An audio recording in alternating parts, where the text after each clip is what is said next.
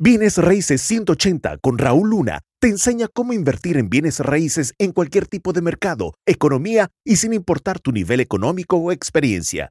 Si Raúl pudo crear un imperio multimillonario en bienes raíces, tú también puedes.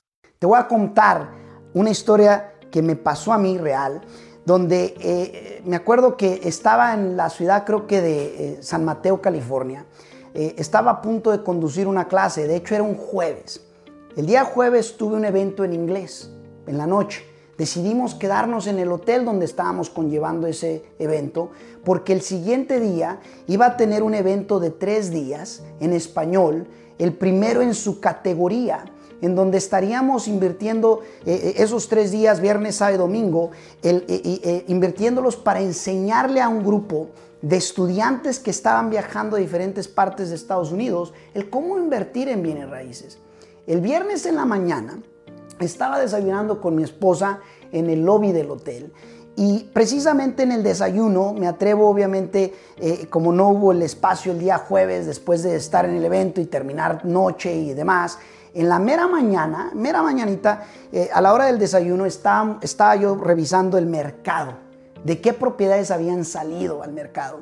Y justo alcanzo a ver una propiedad de 22 unidades en la ciudad de Manteca, California. Eh, el precio lo analicé, lo que estaban pidiendo, lo que estaba produciendo de rentas y demás, y se me hizo muy bueno.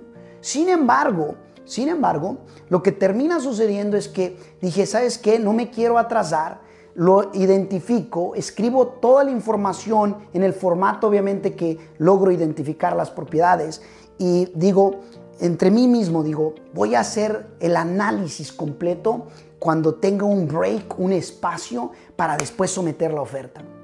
Se llegó, obviamente, eh, eh, se llegó la hora en donde hay que iniciar la clase, vinieron todos los estudiantes de todas partes, literalmente allí dije, ¿sabes qué? Pues mejor lo hago el, sábado en algún espacio en el que obviamente yo pueda hacer el análisis y someter la oferta rápido. Ahora, ojo, esta propiedad salió al mercado el mismo viernes en la mañana, ¿ok?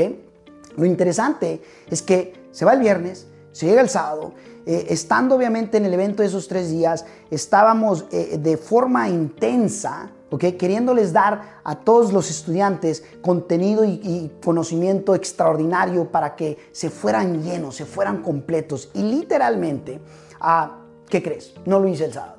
No lo hice el sábado, dije el domingo lo hago. El domingo lo voy a hacer. Eh, se llega el domingo, eh, de igual forma, comienza el día bien temprano, como no quise interrumpir mi rutina, dije, en un momento que tenga en un break, en un espacio que tenga una pequeña quebrada, voy a analizarlo y enviar la oferta. ¿Y qué crees? Se va el domingo, no pasa nada. Dije, el lunes, el lunes, el lunes voy a, el lunes sí de plano sí lo hago. El lunes, llegando a la oficina, me siento, llego, lo primero que hago dije, voy a hacerlo. Y me pongo en la computadora, me tomo alrededor de unos 45 minutos, analizo el trato, veo que hace total sentido y dije, hasta el precio completo que piden le voy a dar. Escúchame bien, lo habían puesto al precio ideal para que se pudiera pagar hasta el precio que estaban pidiendo por, lo, por el valor futuro de esa propiedad se podía pagar verdaderamente hasta lo que estaban pidiendo. Literalmente le llamo, conecto con la gente, estamos en diálogo, le digo, oye, este, eh, eh, ¿por qué vende el dueño? Ya me explicó por qué la razón y demás. Dijo, quiero someter una oferta. Y me dice, Raúl, te tengo malas noticias. Dice, te tengo malas noticias. Le digo, ¿qué pasa? Dice, es que ya está en contrato. Digo, ¿cómo que ya está en contrato? Dice, sí.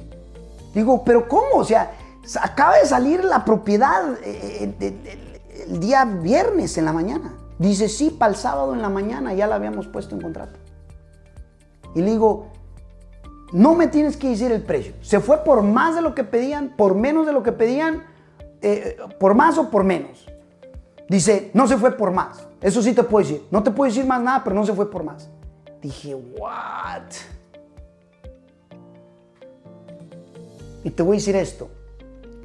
La propiedad pedían 2.2 millones de dólares, algo así, con un valor literal, con un valor de arriba de los 3.7, 3.8 millones de dólares.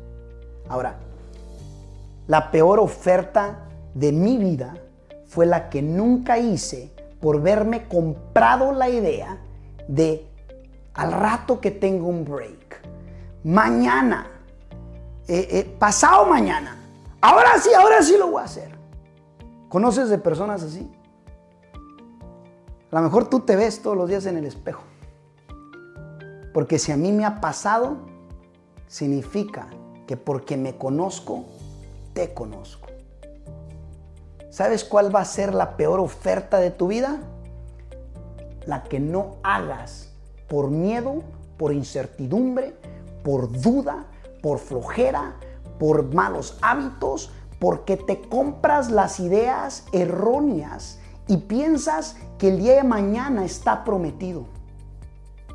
Así es que, yo no sé tú, pero me queda claro que no debo posterjar, no debo dejar las cosas para después, no debo dejar las cosas para el día de mañana, porque oportunidades no se pierden, solo son tomadas por alguien más.